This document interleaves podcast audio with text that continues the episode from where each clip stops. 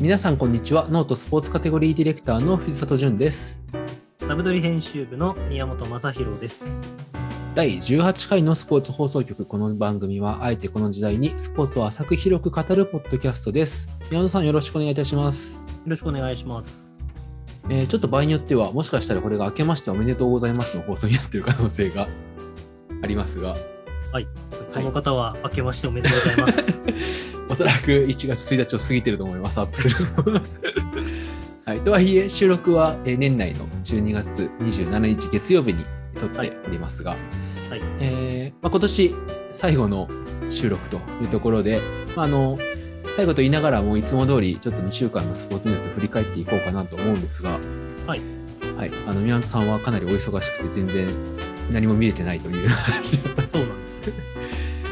あのまあ、自分が見てる中でちょっと気になったのが、はい。えーまたちょっと今アメリカとイギリスでコロナがこうはい。広がっちゃってまして、ヨーロッパのサッカーとかいろいろあの止まったりとか。あと NBA は止まってないんですけど、えー要は NBA が決めたプロトコル、はい。コロナにまあ感染したり濃厚接触だったりした人が出場停止になるんですよね数日間。まあ出場停止というか試合に出ちゃいけませんよっていうまあそうですね形。はい隔離、隔離というか。隔離になる。というので、えーめちゃくちゃ選手が出れない状態になっていて、なんかラプターズが何人でしたっけ ?8 人とかでやってる時そうですよね。今日、だから、あの前回の、あの打順の時で話しましたけど、渡辺裕太選手は今年今日スタメンで出て32分ぐらいプレーしたんでしたっけね、確か。そうです、はい。が8人ぐらいでローテ回して、はい、で、26得点。26得点。で、10何リバウンド、ダブルダブルです。すごいですね。でもまあね、プレータイムをもらえればこんだけやれるっていうことがいや、そうっすよね。証明されたわけですけど。うん。なんかね、ここで、まあ、ね、もう、この、えーオミクロン、オミクロン株か、にかかるのは仕方ない、ね、感染力が強いので、あれですけど、運よくかからずに試合に出れてる人は、プレイタイムがお思ったよりももらえてるみたいな状況になってますからね。だって、しかもそうっすよね。NBA だと多分、その復帰プログラムみたいなのを組むはずですから、まあ、トレーニングはしてるかもしれないですけど、熱とか出してないけど、うんうん。まあ、急にそんなにそのスパイクって、なんか試合に出たら多分ドンって上がっちゃって、はいはい。人体切るとかっていう可能性が筋肉系の怪我とかあり得るんで、ってなると多分渡辺裕太はかからなければうん。しばらく出れそう。しばらく出れるうん。でその間に20何点連発すれば下手したらもうスターティング5みたいな、いやー、すごいっすありえます本当にありえますよね。まあ、さらに NBA の話題で言うと、えー八村選手がついにベンチ入りまで果たしたと。はい。いうところで、まあ、復帰間近なんじゃないかなと。そうですね。なんだっけ登録じゃなくてえっと欠場じゃなくてえーなんとかみたいな。クエスチョナブルっていう、はい、はい。ところが変わったんね。はい。なので、まあ、ちょっとまだ時期はわからないですけど、まあ、着実に出場に向けて、えー段階を踏んでいって、まあ、ウィザーズもちょっと今調子がよくよくないので、開幕時期と比べてね、調子を落としているので、八村選手が復帰して起爆剤になると、そうですね。いいなというところと。選手の枠というか要は待ってましたっていう状態になってくれると日本人としては嬉しいね。状態ですね。そしてまあ、無理はしてほしくないですけど今年は渡辺選手と八村選手の直接対決が見たいですね。あれいつまで待たせるんですか？ね、だいぶ引き伸ばしてますから、あれ。だいぶ伸ばしてますね。なんか、楽天がコントロールしてんじゃねえかぐらいなテンションですよね。もう、登録、今年も買ってね、みたいな。買ってくれないと見れないからね、みたいな。散々いろんなところがこの直接対決を煽ったのに、一回もまだ実現してないってすごいですよ。すごいですよね。ウィザーズはジャパンゲームとか言っあジャパンウィザーズでしたっけ？ウィザーズ側がジャパンゲームとかって言って、ジャパンナイトっつって、ジャパンナイトか。はい。でやって、ラプターズもやったんですよ、この間確か。ジャパンナイトっつって。やったのでに、も、この間はどっちもいなかった。どっちもいなかったり、片方いなかったり。どった。はい ていうねすごいですよ。はい、で、まああの、プロトコルの話に戻りますが、これでまあ出れない選手が出てるので、NBA はなんか10日間だけ契約するみたいなことができるんですよね。はい、 ten days contract で。それで、大ベテランが復帰しまくってるっていう面白い。いや、すごい、なんか、ここまで来たら、トレーニングしてる選手は全員復帰してもらいたいですね。でもまああのちょっと話しましたあのあ本番前に話しましたけど、まあ、ジョー・ジョンソンっていうはい昔ねすごいスコアラーの選手がいて今40歳で復帰したんですよねこの前、はいでもこんな事態でも想定してなかったと思うんですよジョー・ジョンソンも。うん。果たしてずっとトレーニングしていたのかどうか。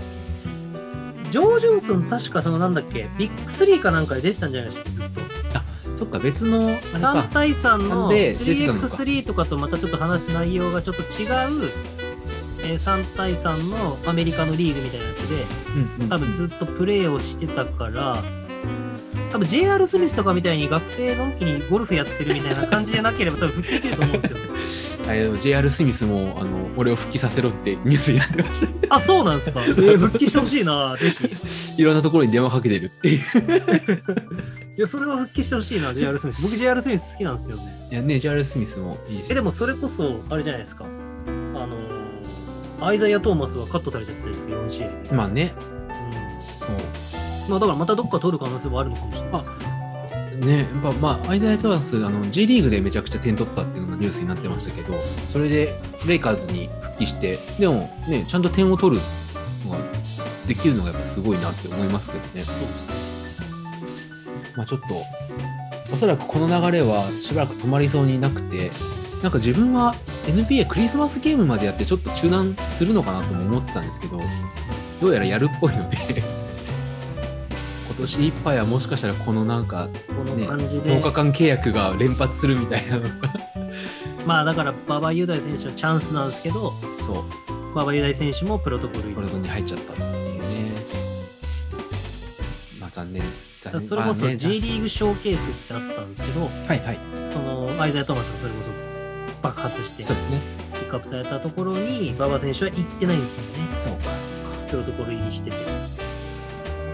それに行けてると、あ、こいつコーナーステージでディフェンスだけでもできるな、みたいな感じで評価してくれると、どっかの NBA がエグ10とかで契約して、取って何試合か出たとかっていうのはゼロじゃなかった。ねありえただけでねちょっともったいないもまあ仕方ないですけどねこればっかりしょうがはないですね、こればかりは。というところででなんかちょっと今日あのこれそのサッカーの話にもなりますけどイングランドのプレミアリーグも結構試合延期が相次いでまして、はいその中であの冨安選手がコロナにかかっちゃったよっていうあ、みたいですね。はい、ニュースが出てまして、で、えー、と今朝行われたノリッチ戦を欠場して、えー実は1月1日にアーセナル対マンチェスターシティっていうビッグカードが実はあったんですが、これも出れないんじゃないかなとえいうーニュースに。4節から15試合連続で先発出場してた。そうですね、ずっと出てましたね。はい。なんかセンターバックと揉めてんじゃねえかみたいな話が出ましたよね、冨安選手。あ、そんな話出てました？あ、知ってます？なんか先日、ツイッターかなんかで盛り上がって、はいはい。あの、センターバックがサイドバックの冨安選手にパス出さないみたいな。ああ、ありましたね。最初の頃にありましたね。そうそう。はいでもなんかあれは、こうなんか、なんだっけ、ああだこうだ、みたいなのがまた再浮上してきて、仲が悪いんじゃなくて戦術的に僕もセンターバックだったらパス出さないみたいなうんうん話。なんかあれが、何？日本のメディアって何なんですかね？ああいうの掘り返してまた、うん。ね。なんか、さも今あったかのような感じの、なんていうんですか、ことを書きますよね。という感じで。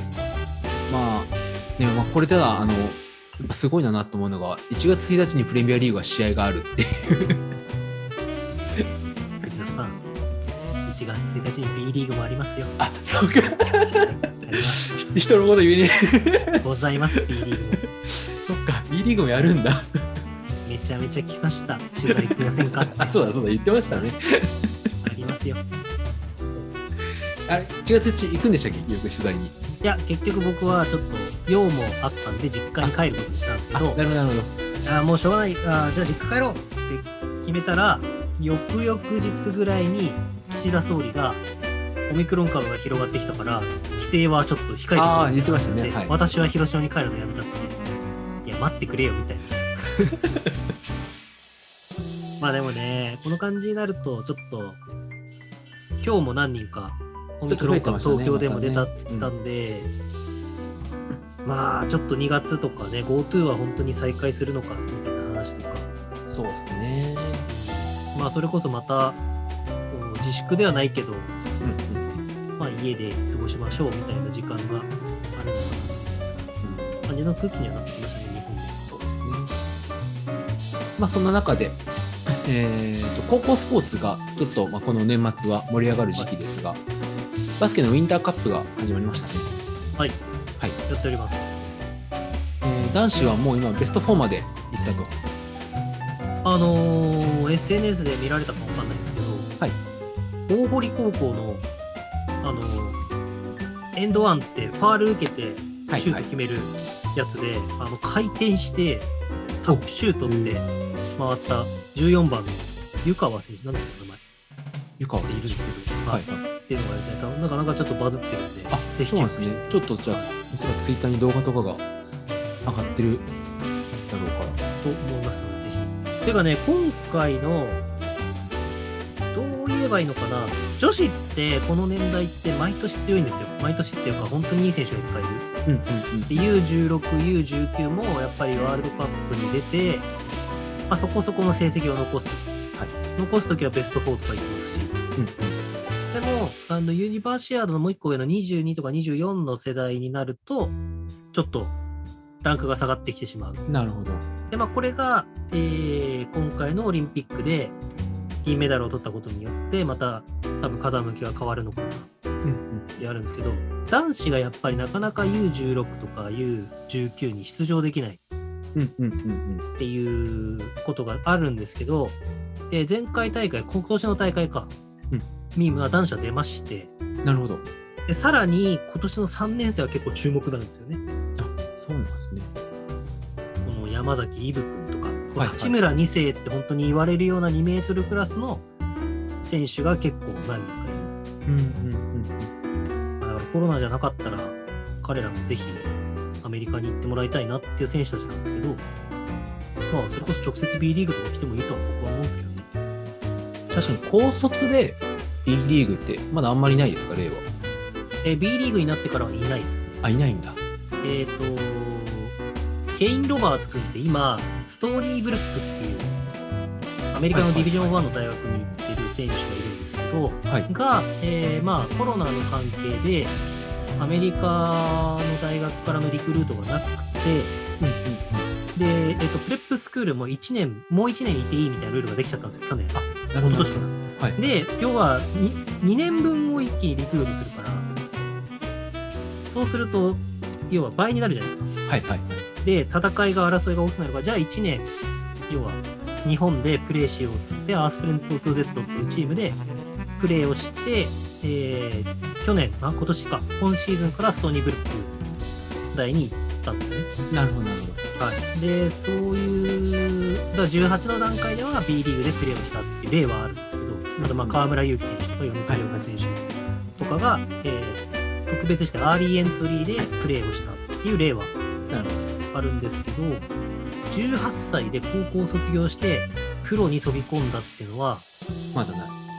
多分 B リーグではなくて、B リーグでは絶対なくて、はいはい。え今、西宮にいる、えー川村卓也選手はいはい。まで遡ると思うんですよ。あ、なるほど。今、36歳か5歳。じゃあ、あれですね。えっ、と、もっと前身の時代ってことですね。B リーグの JBL とかの時 JBL 代のとかの時代トップリーグに。ただ、河村選手に関しては JBL の時代は年間10人とかしか多分トップリーグに行かない時代だったのに高卒で行ってるんでえーあ、それはすごいです。話が違う。さらに狭きも。うん。っなるほていう感じです。ど。まあ、未来の、ね、スター選手が戦ってるわけなんで。まあ、言ってほしいですけどね、僕は特に。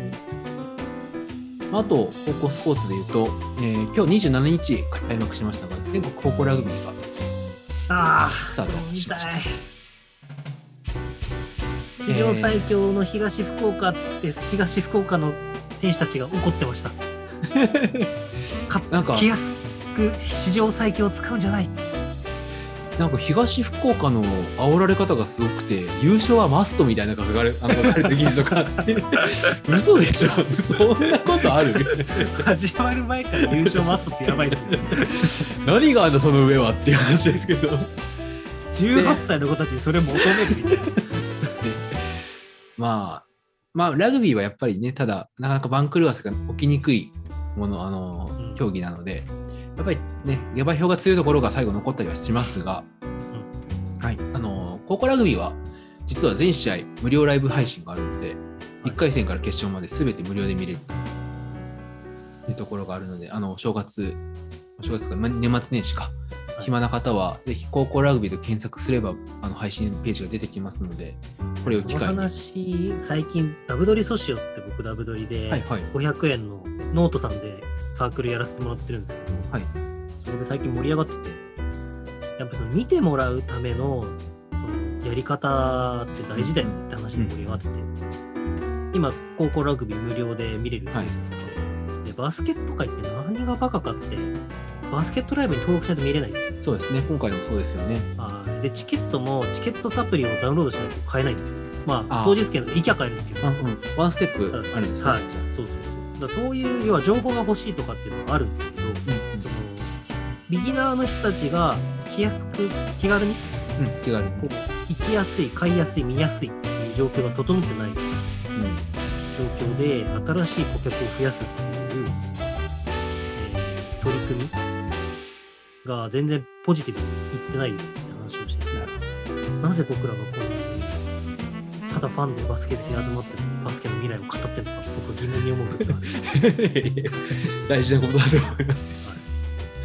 でもだんだん今度僕らはそういうねコミュニティでつながってもっとこうした方がいいとかってやり始めると今度老害だとか言われたりとかして、いやーね、本当あちらを立てればこちらが立たずみたいなことになりますよね、本当にね。そういうラグビーのその全部無料配信素晴らしいと思うね、これいつからだっけな、でもあのちょっと前からでしたけど、前まではやっぱり J スポーツに入んないと見れないみたいなことがあったんですけど、ある時から全部無料で見れるようになって、まあ、あの高校ラグビーは30分ハーフなのですごい見やすいんですよね。あの1試合が短く終わる。はい1時間ちょいで終わるってことですねそうですね。はい。ハーフタイムも5分ぐらいしかないので、本当に1時間で終わる感じです。なので、で高校サッカーみたいに地上波でやってくれるわけでもないしって競技いっぱいあるですからね、そうですね。まあ、高校サッカーもやってますけど、うん、あもうすぐ始まるのかな。はい。そうですね35歳と違いがありますはい。まあ、実は年末は高校スポーツが盛り上がる時期なので、藤田さんはあれですか？箱根駅伝は見る派ですか？ここで見ます。はい。見今年の注目チームどこですか？ちょっとね、まだね、そこまで追い切れてないんですよ。今年の箱で。見てないって言ってるやつが無茶ぶりをするって。なんて最悪なやつなのあの、もうあの、メンバーエントリーは終わってるんですけど、はい、いや今ちょうど、まあ、このから何あるかなって年末年始、まあ、家で、ね、過ごす時間増えるんで、はいはい。何かなと思ったら僕もや本当にやっぱ大人になってから箱根駅伝とかニューイヤーマラソンとか見るようになって、そしたらやっぱチームの分析戦力分析とか出てここがきましたね。強いのかなっていううですねまあ、こういったあの日刊スポーツさんがこう記事を出してるのもありますし、ノートの中でも箱根駅伝予想みたいなのが結構盛り上がってるので、えー、そういうのを見ながら見てもらうとより楽しめるんじゃないかなというふうに思いますが、箱根駅伝前までにノートをちょっとチェックして、はい、ぜひぜひ。はい。そうですね。まあ、い1 1月1日がニューイヤー駅伝、で、2日3日が、えー箱根駅伝。はい、で、3日はあれですね、えーアメフトのライスボウルもありますし、確かに。はい2日、2日 ?3 日？あトンネルズのスポーツ王は俺だもありますしね。そうですね。はい。で1月2日はラグビーの大学選手権準決勝も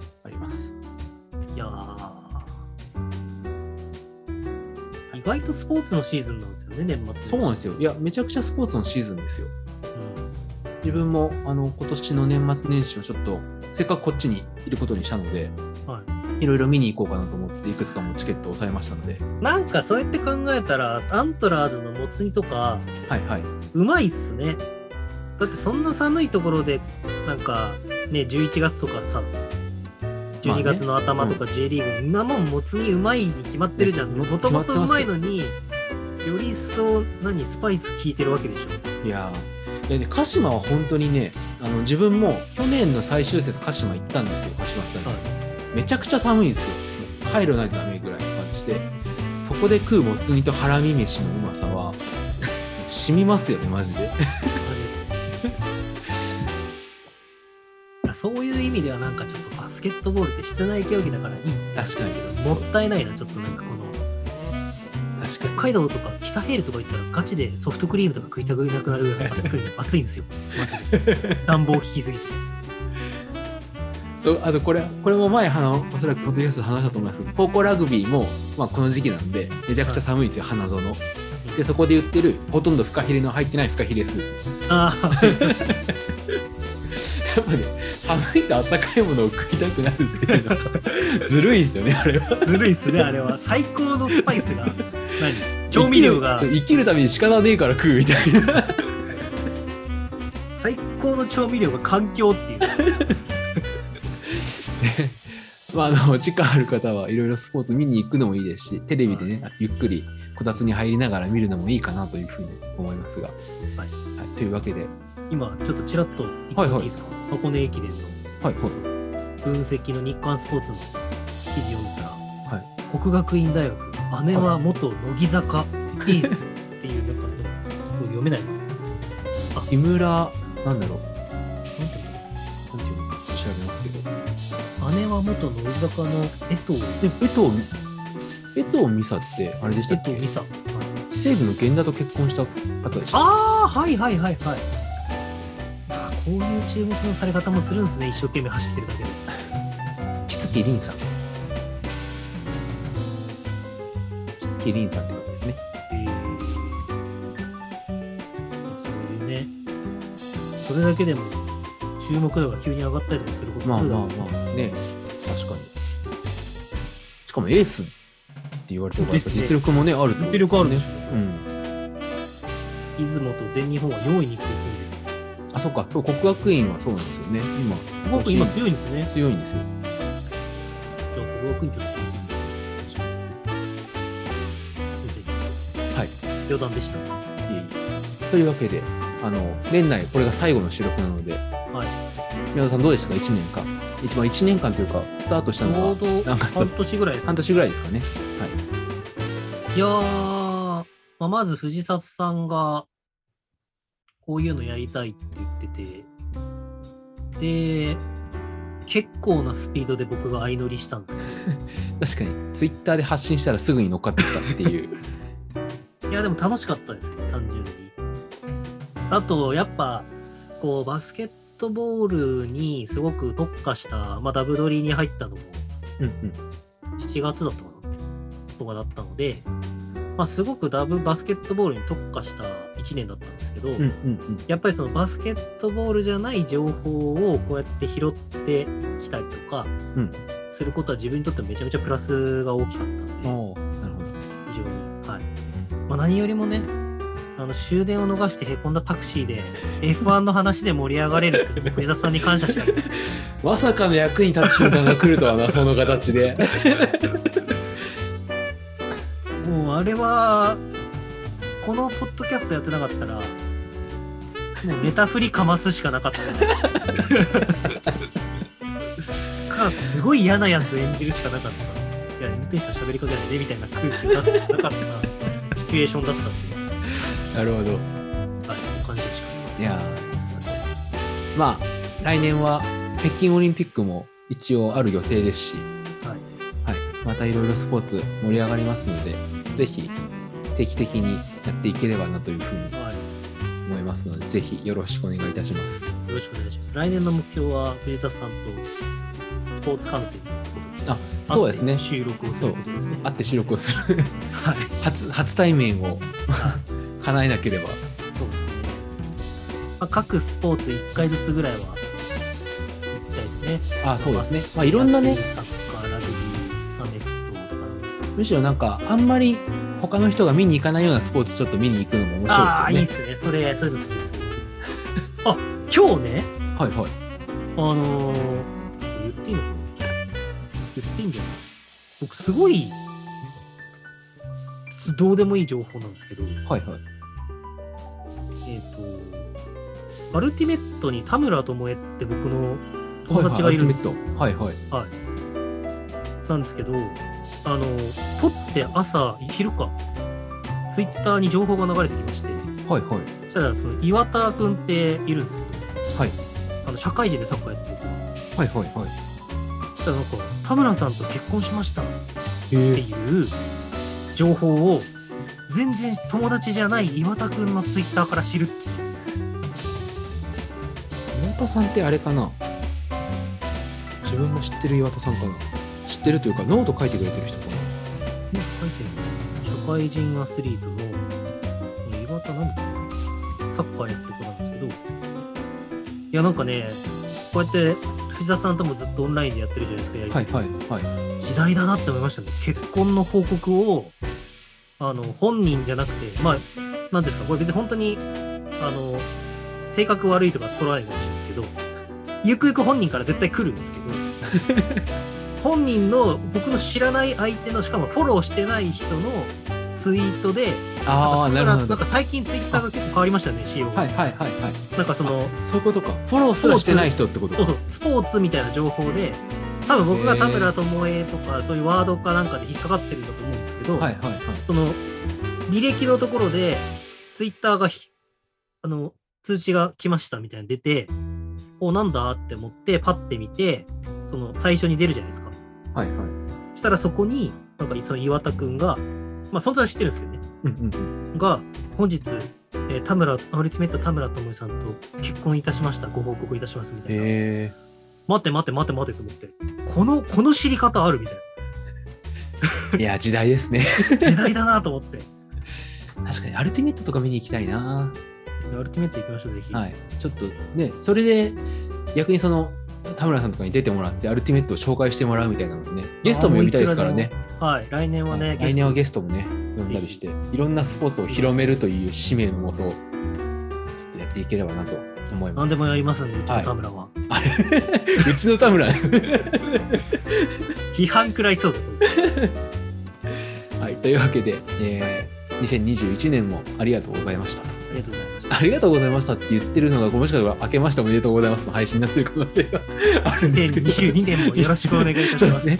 2022年もよろしくお願いしますというところで、えーお時間になってまいりましたので、今日はこれぐらいで終わりにしたいと思います。はいえーお相手はノートスポーツカテゴリーディレクターの藤里潤と、ラブドリ編集部の宮本正弘でした。